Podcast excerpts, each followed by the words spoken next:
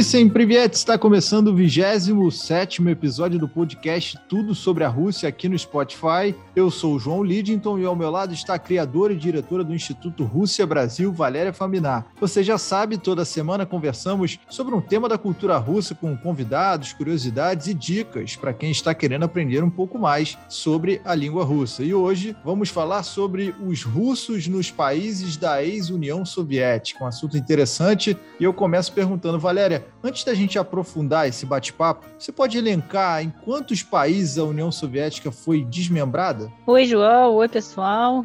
É, realmente é um tópico que gera bastante curiosidade normalmente. Bom, a União Soviética, quando ela acabou, né, ela foi uh, desmembrada em 15 países diferentes. Uh, e que ela tinha essas chamadas de repúblicas, né, repúblicas de união, 15 repúblicas de união, que depois viraram países. Então, só vou né, falar aqui, porque muita gente não sabe, às vezes, né, porque tem 15, né, é bastante coisa. Vou nomear né, cada uma e para as pessoas terem noção né, quais países tinham ligação com a União Soviética, porque não sempre dá para lembrar todos. Então, a Rússia, obviamente, Ucrânia, Bielorrússia, a Uzbequistão, Cazaquistão, Geórgia, Azerbaijão, Letônia e Lituânia, Moldávia, Quirguistão, Tadiquistão, Armênia, Turkmenistão e Estônia. Então, muitos países né, que hoje em dia estão uh, países separados, países independentes, foram repúblicas da União Soviética né, no, no, século XX. São muitas novas culturas, né? Então a gente chama para o nosso bate-papo a convidada Gália Siqueira.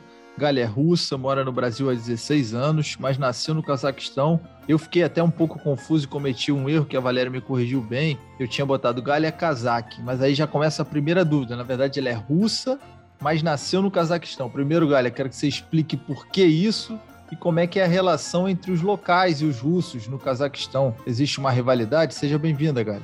Oi, João. Oi, Valéria. Oi, todo mundo. Muito obrigada. Uh, prazer todo meu participar desse podcast, é, porque é, é, eu nasci no Cazaquistão, vou explicar um pouquinho. eu tinha mencionado antes a respeito disso numa das palestras que eu dei, também no live no Instagram, também tinha mencionado a respeito. É, um pouquinho diferente, antes de tudo, é, a gente tem que esclarecer essa questão. É, por quê? Porque no Brasil, assim, todo mundo uh, que nasce no Brasil, no solo brasileiro, é brasileiro. Então, não tem dúvida, quem nasce no solo americano, é americano. Só que uh, na, com pessoas da antiga União Soviética é um pouquinho diferente. É, é, realmente difícil entender, até aqui na Polícia Federal tinha maior confusão a respeito disso, porque uh, no nosso passaporte né está escrito uh, que a gente nasceu no Cazaquistão, mas nacionalidade russa. Aí, como assim? Vocês nasceram no Cazaquistão, vocês são cazaques porque vocês nasceram no solo do Cazaquistão. Uh, só que lá não é assim. Quando comecei a estudar uh, as regras, as leis aqui no Brasil, eu finalmente descobri uh, o que e porquê e como eu posso explicar essa questão. É, hum, aqui no Brasil é válido jus, ou eu não sei, jus uh, solis, ou seja, quem nasce nesse solo brasileiro é brasileiro. Só que lá uh, no Cazaquistão o que é válido é jus ou jus é sanguinis, ou seja, uh, depende de sua nacionalidade do, do sangue. Se seus pais são russos, não importa que você nasceu no Cazaquistão, Uzbequistão, Tadiquistão, não importa, você é russo. Se seus pais são cazaques e você nasceu no Cazaquistão, na Rússia, não importa, ah, você é cazaque. Ou seja, sua nacionalidade vem pelo sangue e não pelo solo onde você nasce. É, eu espero que deu para entender. É, e segunda pergunta, João, a respeito da rivalidade. É, para hum, quando eu estava me preparando para esse podcast, para esclarecer melhor para vocês, é, eu pedi minha mãe, que é geração mais, já é, mais velha, é, das antigas, mais experiente, é melhor dizer, é, e perguntei minha irmã mais velha. a respeito dessas questões de rivalidade, porque eu não moro no Cazaquistão há 16 anos. Então, é praticamente metade da vida passei lá, metade aqui no Brasil. Mas minha mãe uh, viveu sempre lá e minha irmã mais velha vive e trabalha uh, no Cazaquistão. Vocês sabem que isso é diferente. Viver num país como aposentado, que você não precisa lidar com as questões, assim, uh, às vezes, das regras, leis, né? As questões, e quando você trabalha é diferente. Então, a questão de rivalidade, realmente a, a visão das pessoas que tem, que moram lá agora, é, eles acham que os cazaques, né, que são locais, é, agora a relação é mais de ignorar. Que você vive aqui, ok, beleza, não tem rivalidade, mas não tem, assim, maiores paixões, né, pelos russos agora no Cazaquistão. Então, assim, você mora aqui, você trabalha aqui, ah, beleza, mas se tem algum conflito com os russos, aí tem, às vezes, alguém pode dizer, você ouve pessoas até hoje dizerem ah, que, olha, vai embora para sua Rússia se você não gosta de alguma coisa daqui. Mas, poxa, como assim, Rússia se eu nasci crescida no Cazaquistão, né? Enfim, hoje em dia não existe essa rivalidade, mas é, se vocês pegarem, assim, órgãos públicos, é, bancos, é, policiais, médicos, são todos cazaques.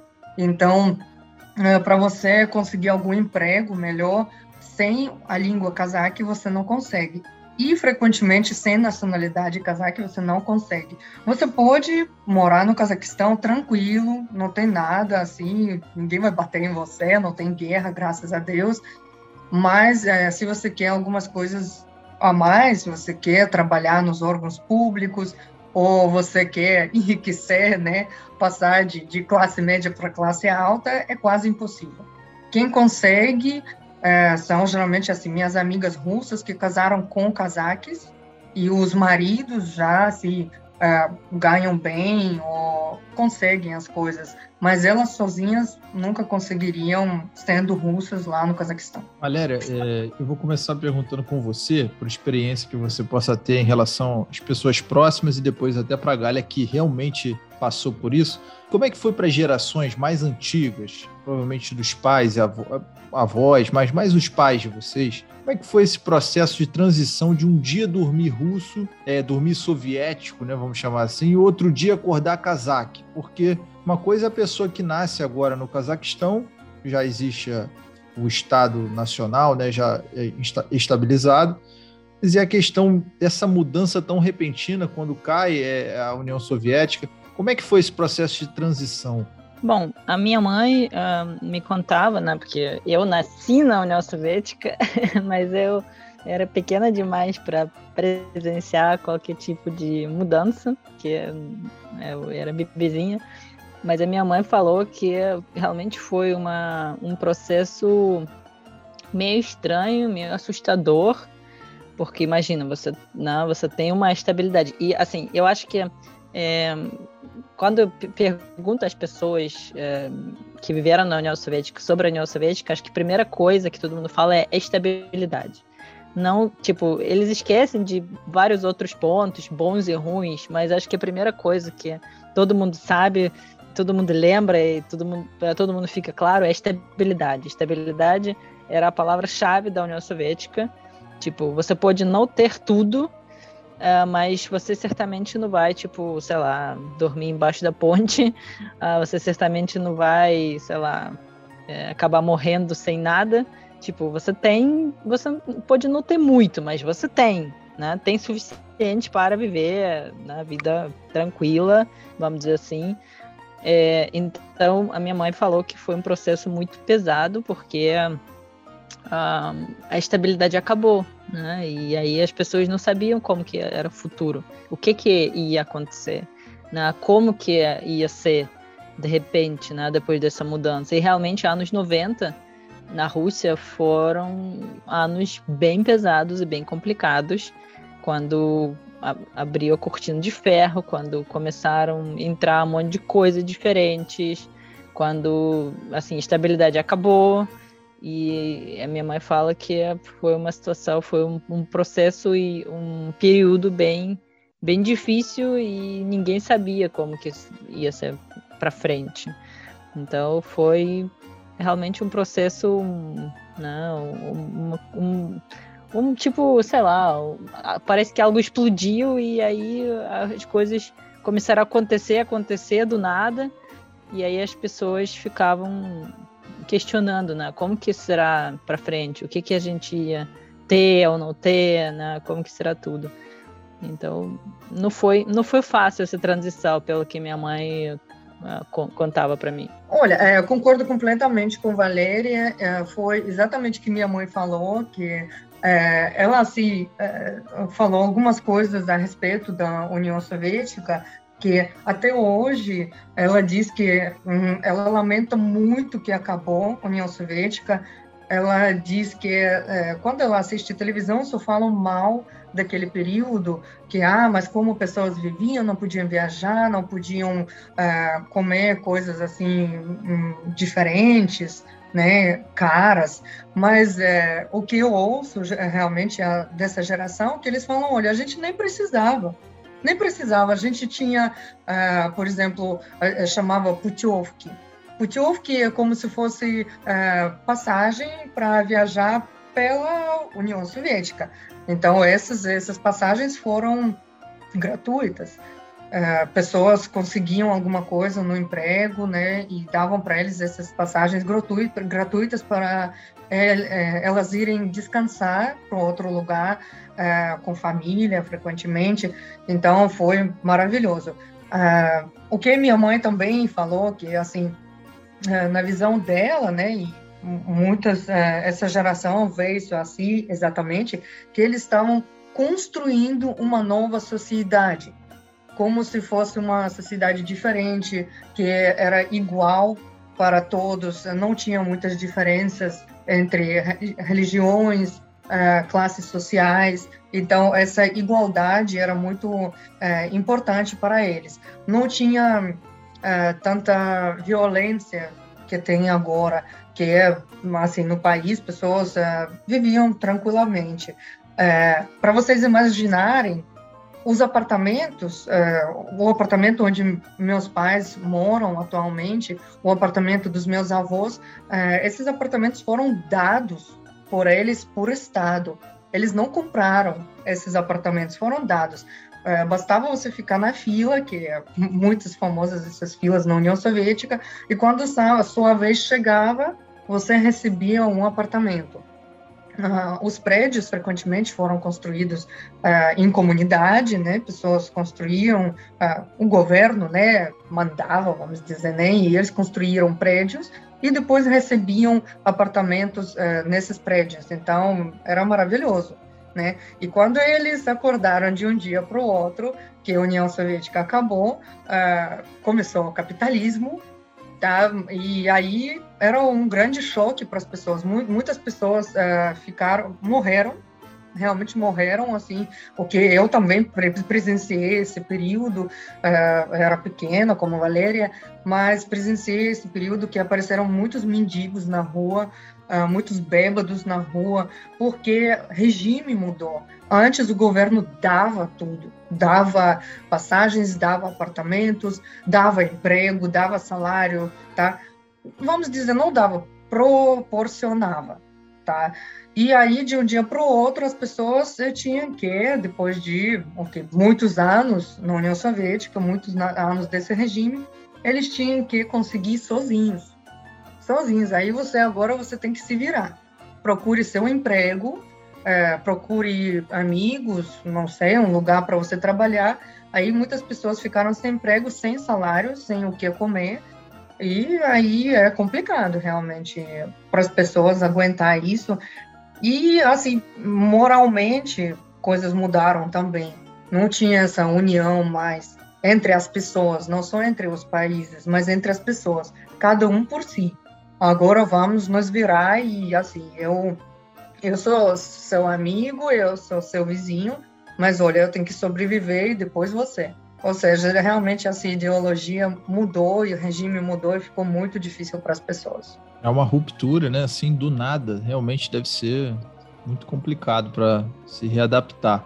Agora eu queria falar em relação à língua. O russo é uma espécie de língua obrigatória, independente das línguas locais, e existem muitas diferenças entre elas. Eu fiquei curioso para saber assim no colégio, uma criança hoje, como estamos falando aí, o exemplo da Galha, né, que, que, que a família do Cazaquistão mora no Cazaquistão. Lá uma criança, ela aprende a língua russa e a língua cazaque, é obrigatória a língua russa. Queria entender um pouquinho mais sobre esse aspecto. Eu acho que assim, na Rússia, é, é claro, né?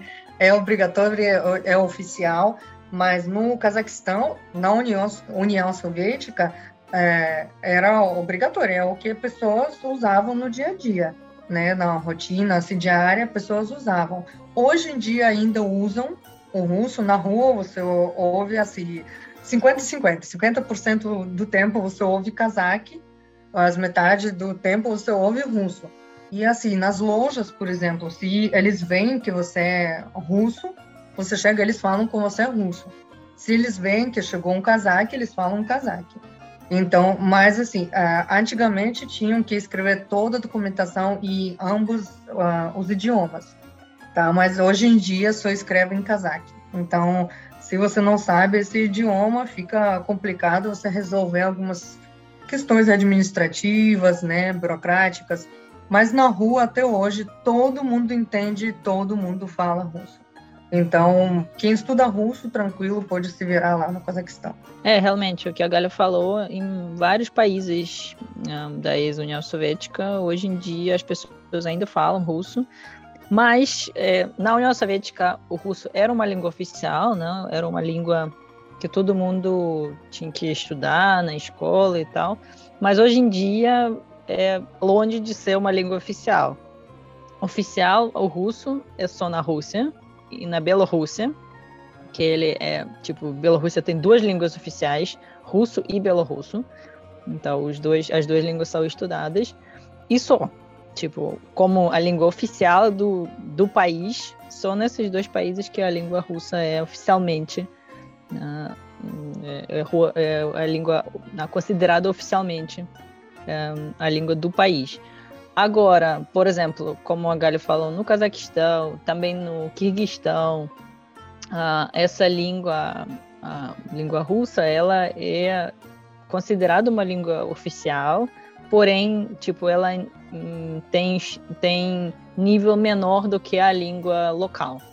Uh, ou seja, tipo, as pessoas usam ainda nos lugares e tal, mas já não é considerado uma língua tipo do país. Porém, como a Galha falou, todo mundo sabe falar. E em alguns países, tipo Tadiquistão, por exemplo, a Rússia, a, a língua russa é considerada uma língua do da, da, assim conversação, né? convivência entre as pessoas, tipo uma língua que oficialmente é usada né? na na rua, nas, nos lugares, nas instituições, nas instituições públicas também, e a língua que é realmente ainda tem é, sua posição forte, mas já não é oficialmente, não é uma língua do país.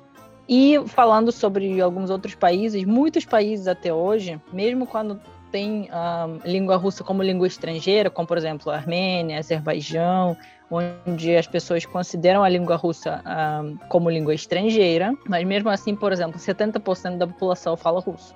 Então, né, por quê? Por causa da época da União Soviética, né? Porque todo mundo estudou, então ainda as pessoas é, que é, nasceram naquela época né, ainda estão vivas, então ainda falam russo e ainda tem forte conexão com a Rússia, né, com o turismo, por exemplo, muitos é, Armênia, Geórgia recebem muitos turistas da Rússia e aí obviamente, né, precisa falar russo, enfim. Então, oficialmente, oficialmente o russo é língua né, do país, só na Rússia e na Bielorrússia, mas mesmo assim ainda tem bastante influência em vários países. Uh, tinha também uma posição muito forte na Ucrânia, porém com toda a situação, todos os conflitos e tal, hoje em dia os ucranianos já, uh, muitos ucranianos recusam falar russo. Uh, tipo, se você chega, ah, tem um ucranianos né, que para a Ucrânia, né, que tem posição muito forte contra a Rússia. Então, se você chega e tenta falar com eles russo, eles não vão falar com você russo. Mas, em geral, ucranianos ainda falam russo, por mais que agora já não estuda mais na escola, agora a língua principal estudada na escola é ucraniano só, mas né, ainda muitos ucranianos falam russo, mesmo que né, temos essa tensão entre os países. Então, dá para usar russo em muito mais países do que as pessoas imaginam. Né? As pessoas acham que ah, russo é só na Rússia. Não, gente, tem no mínimo 15 países onde dá para usar russo tranquilamente, talvez não com 100% da população, mas mais da metade da população vai falar, vai conseguir falar e entender russo e muito mais fácil do que, por exemplo, lá, inglês, que é uma língua internacionalmente né, falada, mas tenho certeza que em Turkmenistão, Uzbequistão, Bielorrússia, Ucrânia e alguns outros países você vai conseguir falar russo muito mais facilmente com as pessoas do que inglês. Então, fica a dica para quem está estudando, ok, estudar russo. Né?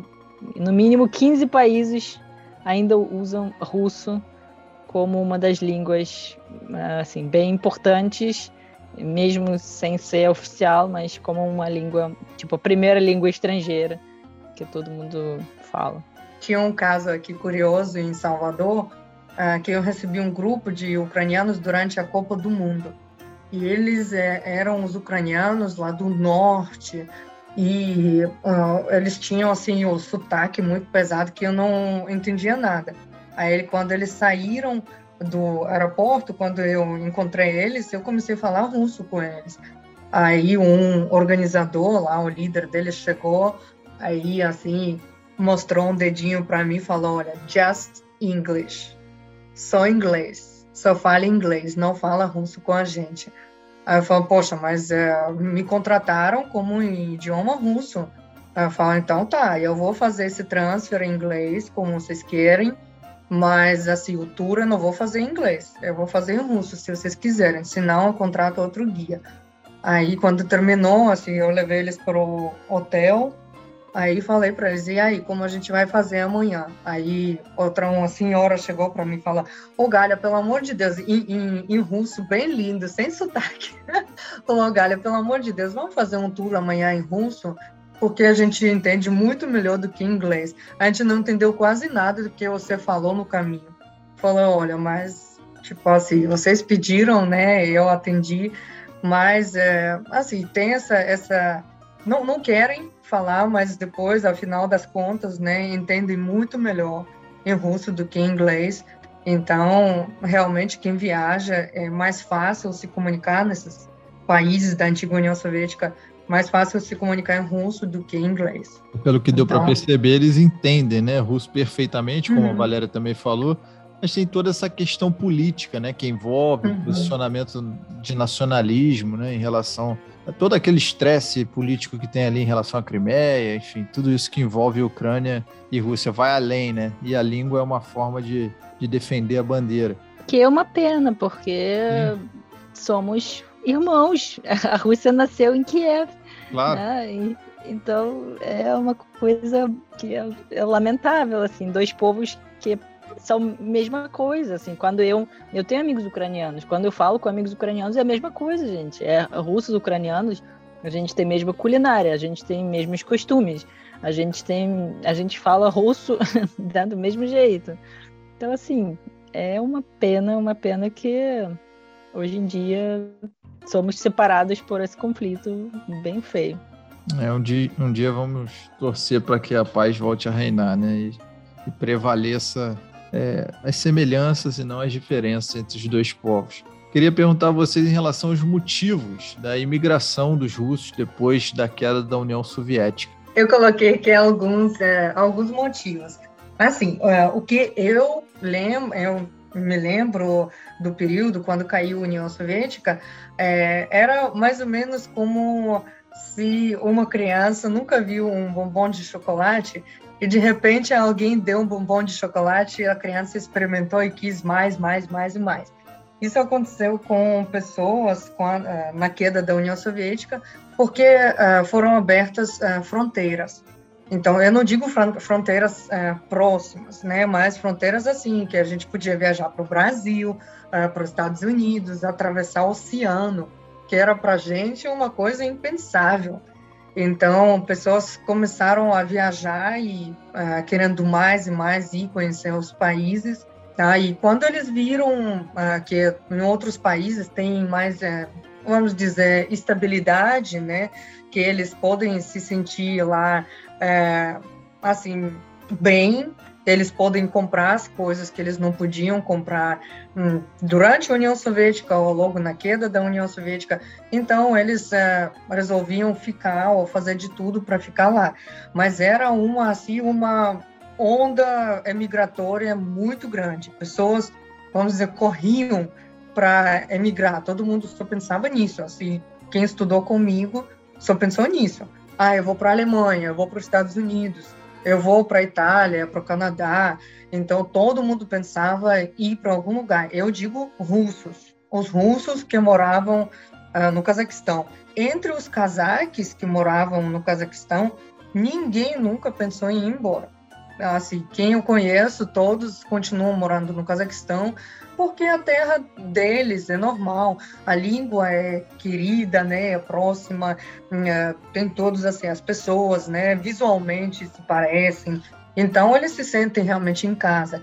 Mas os russos que foram deslocados, né, é, da sua terra inicial, vamos dizer materna, então para eles ficou realmente complicado. Eles queriam ir embora. É, por causa da língua, por causa da proibição da dupla nacionalidade, porque quando acabou a União Soviética, muitos profissionais das instituições, das indústrias, das faculdades foram embora.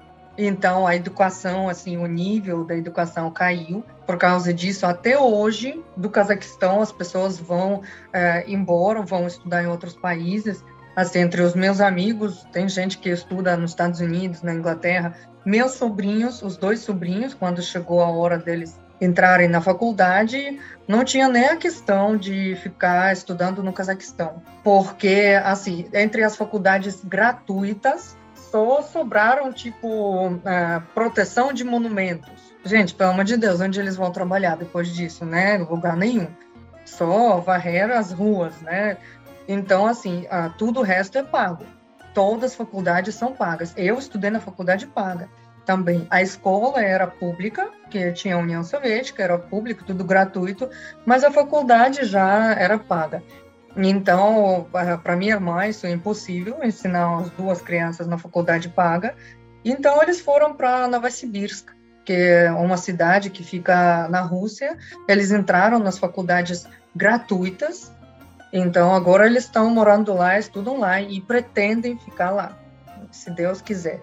Então essas eram as razões assim de educação, de melhores condições de vida, de língua mais próxima, né? A sua materna lá na Rússia, por exemplo.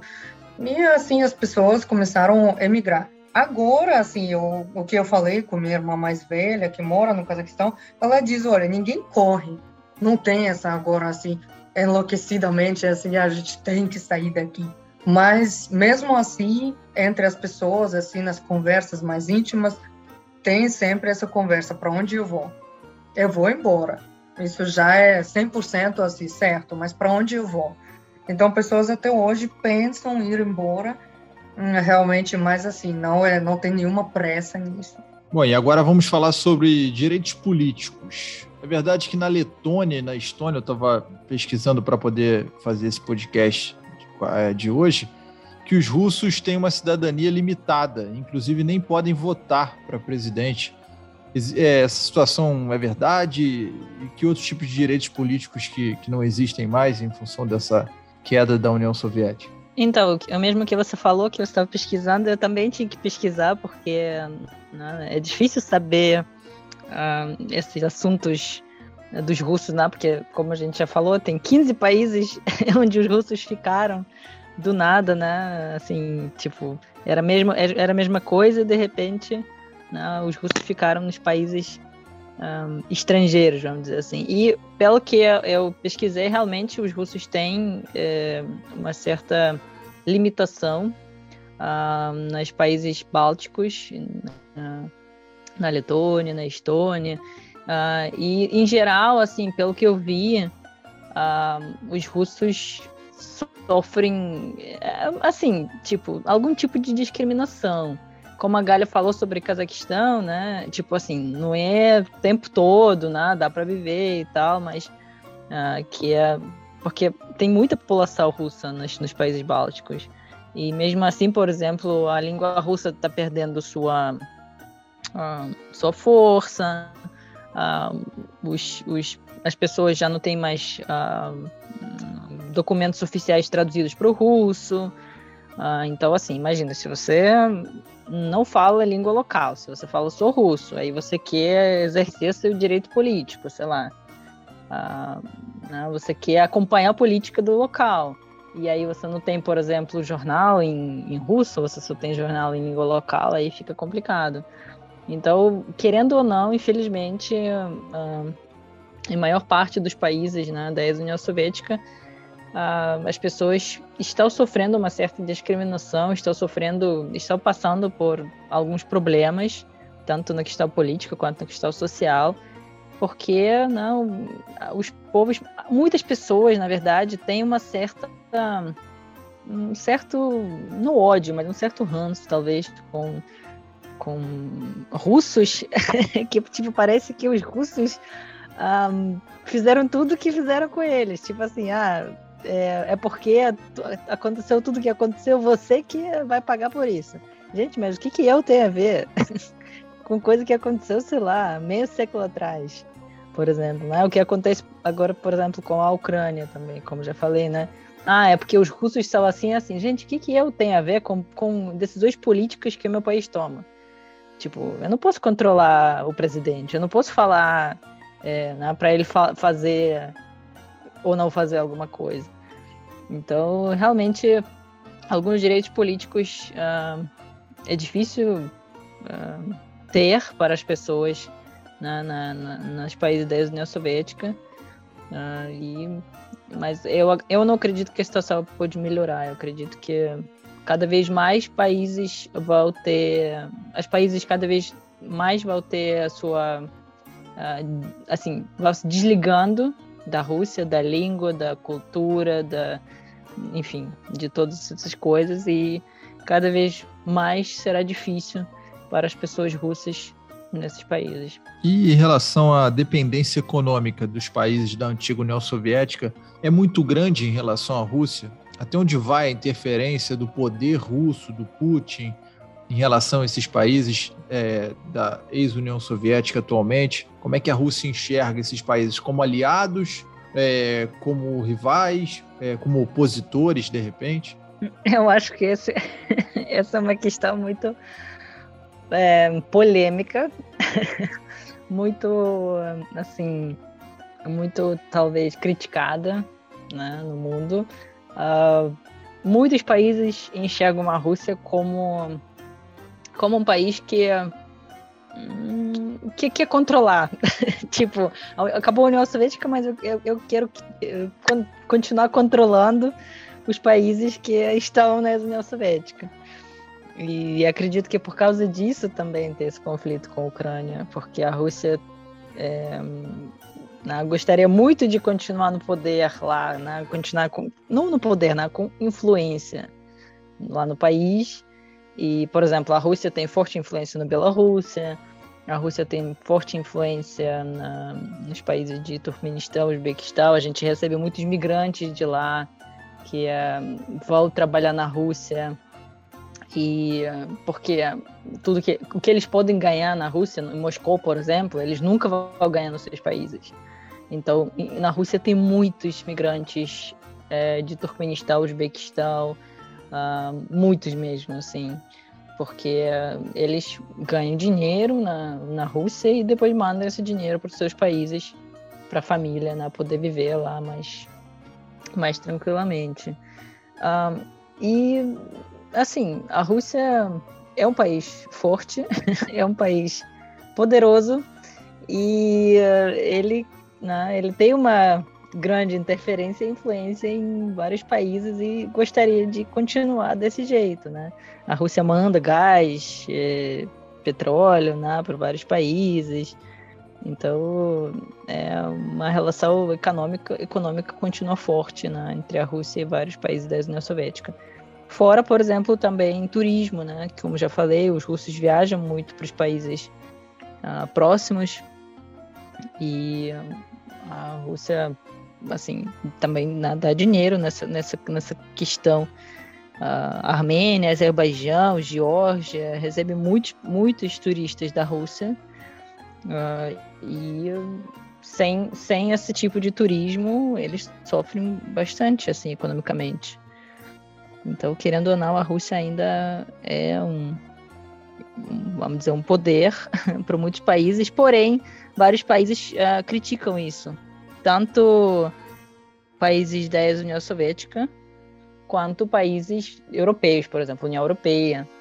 Critica muito esse tipo de interferência e influência russa nesses países. E às vezes falam né, que a Rússia passa dos limites. Enfim, é uma questão muito polêmica, como já falei. Uh, tem muita coisa uh, que pessoas concordam, não concordam. Eu não quero tomar o lado. é, atendo que estava de Crimeia, né? Essa, essa, essa, coisa ainda não é decidida. A Rússia, obviamente, interferiu, né? Entrou no, na, muita gente fala, né? Que entrou na Ucrânia e então agora ninguém sabe o que, que é Crimeia, as pessoas falam que é Rússia, outras pessoas falam que é Ucrânia. Enfim, a Rússia ainda tem muita, muita influência em vários países, mas eu não vou dizer que isso é bom ou ruim, porque essa questão é muito polêmica, é muito complicado uh, avaliar sem, uh, uh, sem analisar todos os dados, né, sem né? Enfim, sempre vai ter alguém que não vai concordar. então, vamos constatar os fatos, mas não vamos falar o que é certo e o que é errado.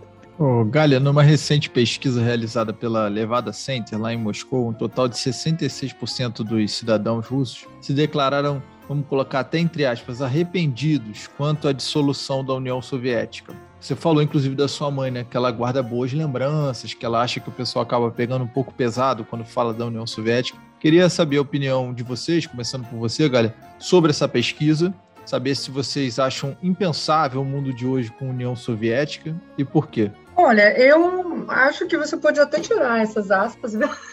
Porque as pessoas estão arrependidas, choram, gostariam de é, desse, dessa época voltar. Assim, porque é, dá para entender perfeitamente. Você imagina um país onde vivem mais de 120 nacionalidades, pessoas de, uh, da, da cor da pele diferente, a cor dos olhos, de cabelo diferente, uh, mas todos vivem, ninguém percebe essas diferenças. Pessoas convivem tranquilamente, uh, usam a mesma língua, não tem inflação, Uh, até minha mãe falou, brincou quando eu falei com ela, ela falou, até hoje eu lembro uh, o preço do pão. O pão custava 16 capique, é tipo centavos, né? 16 centavos. Falou, até hoje eu lembro. Por quê? Porque anos e anos era esse, esse valor, né? Não, não aumentava. Então, é, é ficou gravado na cabeça dela. E assim, sabe, é uma, era realmente uma comunismo, né, que a gente fala comunismo, é uma comuna, é quando pessoas é, convivem uns com outros, né, e compartilham as coisas, sabe? Então, assim, das nossas lembranças, eu acredito que a Valéria vai concordar comigo, que, é, por exemplo, quando a gente tinha alguma festa, algum evento grande em casa, como aniversário ou casamento, não tinha antes assim, ir para o restaurante comemorar raramente, né? Porque pessoas assim não eram ricas, né, para fazer isso. Então, mais pessoas faziam isso em casa. Então, era muito comum a gente ir tipo, em casa tem uma mesa só e quatro cadeiras, mas vão chegar 20 pessoas. Aí, poxa, o que a gente vai fazer? A gente batia na porta da vizinha, ela fala o que precisa. A gente precisa de uma mesa. Toma, aqui, ó, essa mesa. Ela liberava a mesa, dava pra gente, a gente levava pro apartamento. Ah, o que mais precisa? Quatro cadeiras. Ela dava. Ah, não dá ainda. Vai para outro vizinho, bate na porta. O que precisa? quatro cadeiras a mais, toma aqui, uma, duas, três, quatro, dava. Não pensava assim, sabe, como hoje em dia mais essa questão individualista. Poxa, se você quebrar minha cadeira, viu, eu vou te processar. Ó, oh, essa cadeira custa 100 reais, viu? Então, olha, cuidado, tá? Não tinha nada disso. Olha, é tudo de todos.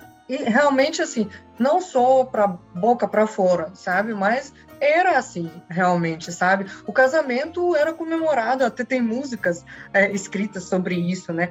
As, os casamentos eram comemorados assim, com o bairro todo, sabe? Com do que? Não exagero o bairro, mas assim, o prédio todo, toda a vizinhança chegava, não precisava nem convidar, a gente só avisava, olha, vai ter o casamento tal data, pronto, todo mundo chegava, davam presentes, e assim, presentes grandes, sabe? E davam dinheiro para comemorar, ajudavam com carro, carro do vizinho, carro do, do parente. Então, assim, realmente era assim, comunismo. Quem não viveu nisso pode só imaginar, sabe? Mas falam tipo, ou oh, eu gostaria de viver no comunismo. Eu tenho as pessoas conhecidas que sonham com o comunismo. Mas aí quando chega no vamos ver, né? Você fala, olha, beleza, você imagina o comunismo. Amanhã eu pego o seu carro e eu vou viajar para, sei lá, outro estado. Você vai me emprestar carro? Ah, não, peraí, meu carro não. Sabe que é porque eu seguro e porque isso, aquilo. Aí já não é comunismo, né? Então, assim, tipo, olha, amanhã eu chego em outro estado e eu vou ficar hospedado na sua casa, tá bom? Tem problema? Ah, sabe, eu não tenho um, um quarto de hóspede, alguma coisa. Lá na União Soviética não existia isso. Quando tinha um aniversário dos meus, do meu avô, chegavam do Uzbequistão, chegavam da Rússia, chegavam da Ucrânia, da Bielorrússia, e eu nem sei como a gente dormia. Assim, o chão não, não dava onde pisar, sabe? Todo mundo dormia junto. Não tinha nem, nem essa questão de, ah, eu vou ficar no hotel, eu vou ficar. Não, todo mundo só chegava, deixava. É tipo um grande interior daqui, sabe, do Brasil. Então esse era o comunismo. Por isso todo mundo, assim, maior parte da população quer voltar, né? Só que quem não quer voltar é quem não viveu nisso. Quem já nasceu, cresceu no capitalismo, né? Que é tudo meu é meu, tudo seu é seu e não vem, não encoste no meu, né? Porque, olha, se acontecer alguma coisa, te processo, né? Então quem não viveu nisso realmente é complicado essa mentalidade, né? Explicar até para as crianças hoje em dia isso ou para alguém que era assim. Aí vão dizer, ó, oh, você é louca, isso não é verdade, ou tipo pouca verdade, você está exagerando. Enfim, é complicado. E segunda parte do seu pergunta, da sua pergunta, desculpe que eu estou falando muito, mas segunda parte da sua pergunta é a respeito de se é possível voltar à União Soviética eu acho que quase impossível. Quase impossível. Porque, poxa, pessoas são muito individualistas. Assim, o que. É, quantos anos eu vivo nesse mundo que eu vejo, não é assim, não, não tem como voltar a essa época. Porque as pessoas não, não têm mais essa mentalidade, já cresceram com mentalidade que primeiro eu e depois os outros. Eu não digo que isso está errado, não está errado, sabe? Eu aprendi isso viajando, porque é, para a gente sempre era assim. Minha mãe nos criou assim.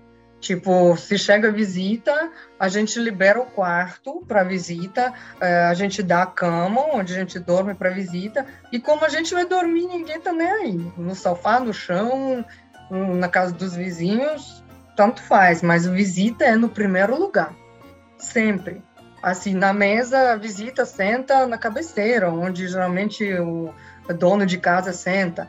É muito respeitado, sabe? Então, assim, a gente dava realmente, compartilhava as coisas com pessoas. E hoje em dia, poxa, isso para fazer isso voltar, eu acho que quase impossível. Valéria, Valéria corrobora a, a ideia em relação a essa possibilidade de ser impensada, né? Uma nova União Soviética. É, não, eu acho que é, eu acho que é difícil acontecer e e assim, várias coisas positivas, várias coisas negativas, mas valeu a experiência e eu acho que é difícil. Será difícil ver a União Soviética acontecendo de novo, porque, enfim, tem pessoas. Uh, acho que o mundo já andou para frente. Eu acho que é difícil uh, será difícil ver algo assim acontecendo. Mas nunca, nunca diga nunca, né? A gente é. não sabe do, do Dá para prever o que vem pela é, frente. É. Bom, até baseado nisso que você respondeu, Valéria, é, hoje a gente pode dizer que os aspectos culturais, sociais, políticos desses países né, que, que se desmembraram da União Soviética, eles diferem muito da, da Rússia? Então, assim, é, um, é importante falar que tem alguns países que são naturalmente mais próximos. Uh, por exemplo, a, Rússia, a Ucrânia e a Bielorrússia, por mais, né, por tudo que a gente já, por mais de, né, por mais os conflitos que a gente já mencionou é, com a Ucrânia, mas é, somos países eslavos, né, tipo povo eslavo bem próximo, bem parecido. Um, em vários momentos, quando você encontra eu como russa, por exemplo, quando eu conheço alguém uh, da Ucrânia ou da Bielorrússia, eu não sei que essa pessoa não é russa. Muitas pessoas falam russo do mesmo jeito que a gente, tipo 100% igual. Uh, muitas pessoas têm mesmos, mesmos costumes, até acaba que, tipo, é engraçado, é, como por exemplo aqui no, ah, no Brasil, né, você meio que arredonda todo mundo, tipo, nivela todo mundo por igual, porque obviamente tem muito mais russos no Brasil do que, por exemplo, ucranianos e belorussos. Quer dizer, depende da região, né? Tem regiões que foi forte migração ucraniana, por exemplo, mas eu acho que no total, uh, em geral, em geral, né, nos países estrangeiros tem mais russos porque a população russa é maior do que a população ucraniana e belorrussa. E, por exemplo, a gente tem um grupo tanto no WhatsApp quanto no Facebook, tem grupo russos no Brasil.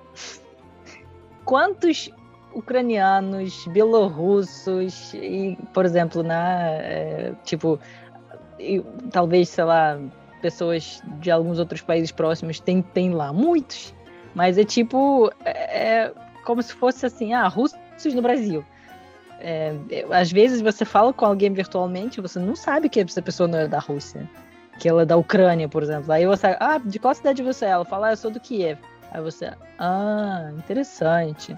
Tipo, a gente fala tal igual, a gente tem né, coisas tão parecidas que não dá nem para falar que a pessoa é do outro país. Só quando realmente começa a falar sobre política, né, sobre, né, enfim, sobre talvez, não sei, dinheiro, né, enfim, essas coisas, aí acaba descobrindo que a pessoa não é da Rússia, mas da Bielorrússia ou da Ucrânia. Agora, alguns países uh, da União Soviética são bem mais distantes, por exemplo, sei lá, Geórgia, Armênia, ah, eles têm uma língua super distante da, do russo, não tem nada a ver com língua eslava, não dá nem para ler o que está escrito na língua deles, uh, porque ucraniano e bielorrusso são línguas próximas de russo. Dá para entender algumas palavras e frases. Agora, alguns países como esses, por exemplo, a Turkmenistão, Uzbequistão, que tem também a religião deles, né? o, o jeito de viver deles. Então, assim, a, a União Soviética, ela meio que juntou todo mundo, né? vários países, só que alguns países uh, foram, assim, acho que para alguns países essa mudança foi um pouco mais fácil, porque um, né, os países já eram próximos da Rússia e para alguns países acredito que não foi tão fácil, porque uh, você acaba né, perdendo suas próprias coisas, né? você acaba tendo que se adaptar a uma coisa que não é muito parecida com sua. Tipo, sei lá, Azerbaijão, Armênia, Geórgia, não tem muitas coisas parecidas com a Rússia. Uh, eles não são países eslavos. Ah, então, eles têm própria cultura, eles têm própria comida, eles têm próprias tradições. E acredito que é, assim, não é algo muito fácil de você, tipo, entrar no país e, e todo mundo, ah, agora você fala russo. Tipo, tudo bem, você falar para um belorrusso que agora você vai falar russo, ele pelo menos já sabe o alfabeto. Agora, falar para um georgiano, ah, agora você vai falar russo. Gente, o alfabeto é completamente diferente, ou seja, tipo, tem que aprender tudo do zero, sem, tipo, não, não tem nada em comum entre georgiano e russo, ah, então é algo bem difícil. Então eu acho que ah, os países acredito que os países tiveram essa mudança, né? Tanto para entrar na União Soviética quanto para sair na, da União Soviética. E acho que os países que sentiram mais são os países que são menos parecidos com, com a cultura e língua russa. A gente está chegando na parte final do nosso 27 episódio do podcast Tudo sobre a Rússia. Sempre no fim, a gente pede para Valéria Faminar, criadora e diretora do Instituto Rússia Brasil, nos ajudar com dicas de vocabulário sobre o tema do podcast. Valéria, qual vai ser a dica de hoje? Ah, então, como a gente está falando sobre a União Soviética, né, eu acho que é ah, muito válido. É, tem muita gente que é, ah, que sabe a sigla né, da União Soviética, que é SSSR, né, em russo, assim que a gente fala, SSSR, que parece que é, é CCCP, né, mas na verdade é, é uma sigla em russo, SSSR. Eu acho que é muito importante um, saber o que, que isso significa. Quer dizer, todo mundo sabe, né? Mas como que isso será em russo? E aí em russo isso vira praticamente uma trava, um trava-língua, porque é bem grande uh, o nome, mas acho muito importante muito interessante saber como falar isso em russo e dá para brilhar nos encontros, né? Tem muitas pessoas que gostam de falar sobre a União Soviética, então quem quiser brilhar nos encontros com os amigos conversando sobre a União Soviética, pode falar, olha só, eu sei falar é, União Soviética em russo. É, só que vai ter que treinar Treinar, treinar antes. Então vamos lá. SSSR em russo é Союз Советских Социалистических Республик. Agora mais rápido. Союз Советских Социалистических Республик. A tradução é exatamente mesmo aqui em português, só que como a gente tem ordem, nossa ordem, né? É, que é o aditivo vem antes do substantivo, aí acaba a ordem acaba trocando um pouquinho. O problema então, é essa terceira, training... essa terceira palavra aí, Valéria, que, que quebrou. a mim quebrou. Acho que a pessoa que está ouvindo é? também. Você pode, repete para a gente aí da maneira slow, devagarzinho. Ok, vamos lá de novo então. Союз Советских Социалистических Республик. Então, dever de casa para você, João. Treine para, é, essa, eu para o ficar, próximo podcast. Eu vou começar só com Soyuz. Vamos devagar. Eu vou para a primeira é, palavra. É, isso aí. Isso aí. E também uma coisa muito curiosa, que como a gente fala sobre os russos, é interessante que na língua russa, quem já está estudando alguma coisa, uh, ou talvez quem não estuda, não estuda nada de russo ainda, também vai ser interessante saber que uh, as nacionalidades em russo e as línguas normalmente é, são tipo nacionalidade é um substantivo e a língua é um aditivo. Ah, então, assim, quando a gente fala, por exemplo, vocês falam russo, russo pode ser a pessoa russa, russo pode ser língua russa. Pra gente, não. Quero dizer, até no russo, sim, mas em outras, qualquer outra nacionalidade, não. Por exemplo, português, pra gente é, né, se é pessoa, a gente vai falar como substantivo, uma, uma palavra substantivo. Se é língua, a gente vai falar como um aditivo. Uh, mas a palavra russo, que é ruski, é a única, única palavra, a única nacionalidade em russo que é um adjetivo, ou seja, falar russo como língua e como uma pessoa é a mesma coisa. Mas todas as outras nacionalidades e línguas em russo é, são, tem essa diferença. Né? Pessoa é um substantivo, língua é um adjetivo. Mas e, e a pessoa russa e a língua russa é o único jeito, tipo, único, única exceção dessa regra. Então vamos aprender agora como falar russo. Russo vai ser ruski. Então ruski pode ser a pessoa russa, na on ruski, ele é russo. E uh, ruski também pode ser língua russa, que a gente chama, fala ruski yazik. Né? Então é a mesma palavra, mas é a única exceção, tá? Em todas as outras nacionalidades, quem estuda nacionalidades ou vai estudar um dia, uh, vocês vão ver que uh, para a pessoa é substantivo, para a língua é um adjetivo. Nunca é a mesma coisa. O russo é a única, é a única, único caso diferente.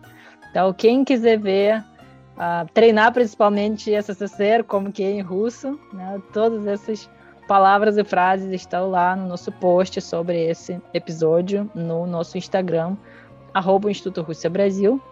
Então, vá lá, é, dão uma olhada de novo como que é, como que é CCCR em russo, treinem e podem brilhar uh, nos encontros com os amigos, conversando sobre a União Soviética. Maravilha. É, eu passei recentemente por essa unidade de nacionalidades com a professora Gália e graças a ela, vocês, é, dá para passar. A gente sobrevive numa boa e é, e é, legal, é bem divertido. Quero agradecer. Que bom, que bom. É, é passa, passa tranquilo. Quero agradecer a Gália Siqueira por enriquecer nosso episódio de hoje, né, com, com depoimentos bem legais. Foi muito interessante ter você aqui com a gente, Gália. Muito obrigada, eu que agradeço. Spassiba, agradeço a todos que curtiram o nosso podcast, tudo sobre a Rússia, do Instituto Rússia Brasil. Agradecer também a Valéria Faminar e quem quiser enviar sugestões de temas para os próximos podcasts, como é que faz, Valéria?